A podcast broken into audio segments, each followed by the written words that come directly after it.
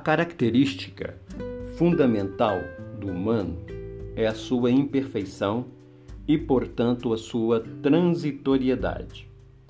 Esses limites é que permitem o crescimento, a mudança, a procura de níveis cada vez maiores e mais significativos em nossa vida. As mudanças pessoais que permitem nosso aperfeiçoamento, para que ocorram, têm alguns pressupostos. Primeiramente, a consciência dos aspectos que nos atrapalham na direção da felicidade. Depois, o desejo verdadeiro de mudar. E, finalmente, as ações necessárias para a transformação. Qualquer mudança de comportamento é pessoal, intransferível e inalienável. Em outras palavras, ninguém muda ninguém. A ignorância desses princípios é que leva uma pessoa a querer mudar outra, por meio da crítica e do julgamento. Nada mais pesado e deteriorante nas relações que a crítica, considerada o inimigo número um dos casamentos e da família. A crítica ocupa lugar de destaque na maioria dos relacionamentos.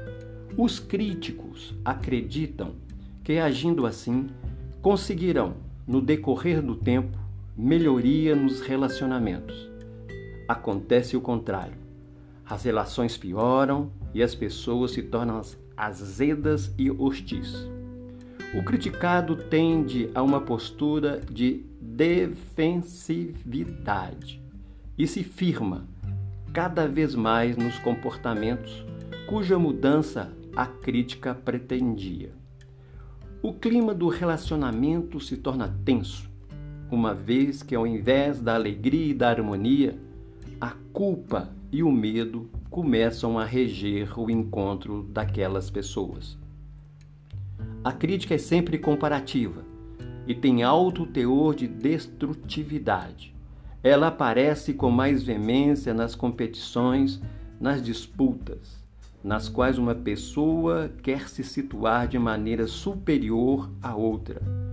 O comportamento crítico esconde algumas mensagens destrutivas, embora subliminares, tais como: Eu sou melhor do que você. Você é incapaz. Você não é digno do meu amor. Você não merece. Situada no campo da hostilidade, a crítica não é boa para as relações amorosas, mesmo porque o sentimento predominante na pessoa crítica não é o amor, e sim o ciúme e a inveja. O amigo é aquela pessoa que conhece meus pontos fracos. Eu conheço os pontos fracos dele e vamos nos ajudar a conviver melhor com as nossas fragilidades. Nas nossas relações, temos duas posturas a escolher. A primeira, própria dos pessimistas, é centrar-se no negativo, nos defeitos, nas faltas. Há pessoas que agem assim sistematicamente. A consequência é a crítica, o julgamento obsessivo, o controle sobre o comportamento do outro. A outra postura é a capacidade de privilegiar o lado positivo, a qualidade, os talentos da outra pessoa. As consequências são a admiração, o entendimento e a ajuda no desenvolvimento do outro. É impossível amor sem admiração. Os casamentos fracassam, assim como as relações pais e filhos quando as pessoas envolvidas não têm olhos para o lado claro das pessoas, marido e mulher, pais e filhos, amigos, deveriam se ajudar mutuamente no desenvolvimento do potencial de cada um, em vez de quererem acabar com, com os defeitos mútuos.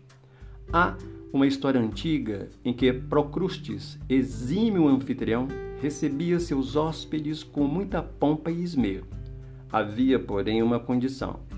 Ao apresentar-se os aposentos de dormir ao hóspede, esse deveria experimentar a cama que lhe era oferecida. Procrustes pedia aos hóspedes que se deitasse na cama para ver se ela estava adequada a ele.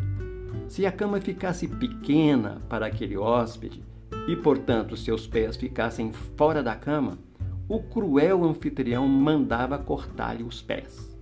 Há pessoas que seguem esse modelo nos seus relacionamentos. Ai de quem não se enquadrar no tamanho de suas ideias e de suas convicções. Por meio da crítica, cortam do outro a autoestima e a alegria, que são os pés no caminho da felicidade. Do livro Eu Te Compreendo.